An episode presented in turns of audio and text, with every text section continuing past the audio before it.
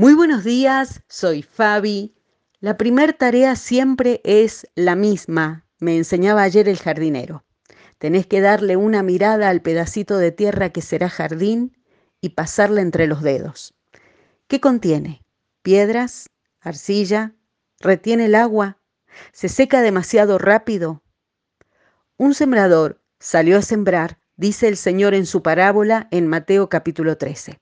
La semilla en buena tierra da fruto y produce uno a ciento, a sesenta y otro a treinta.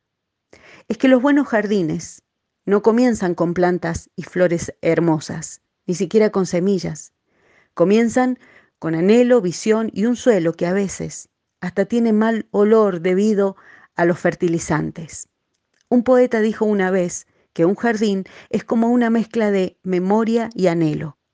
Respiramos hondo esta mañana de finales de noviembre en plena primavera por este lado del mundo y recordamos que nuestro corazón también es un jardín y que también puede ser tocando el borde del final de un año y poniendo casi un pie en el otro, una mezcla de memorias y anhelos. La memoria del suelo es determinante para lo que queremos que florezca. Y tal vez el suelo del corazón se ha endurecido Siento que han sido solo piedras en el camino este año. O tal vez tu corazón se seca demasiado rápido. Siento que camino como por un desierto insaciable. ¿O será que la apatía e incredulidad ya ha vuelto la tierra de nuestro corazón impermeable a la confianza en Dios? El pasado y el futuro se encuentran en el terreno de nuestro corazón.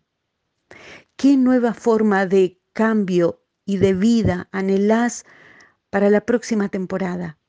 Los jardines florecen porque el pasado puede ser fertilizante y lo que viene florecer en una esperanza completamente nueva y viva. ¿Querés vivir? La misma voz del cielo que hizo las plantas y las flores prometió que toda pérdida puede ser la manera de encontrar verdaderamente la vida. Y esta es una invitación llena de amor. Y sí, a veces los fertilizantes apestan, como también esas situaciones que hubiéramos elegido no vivir. Pero en Dios, aún eso, y sobre todo eso, es también usado como fertilizante verdadero y bueno.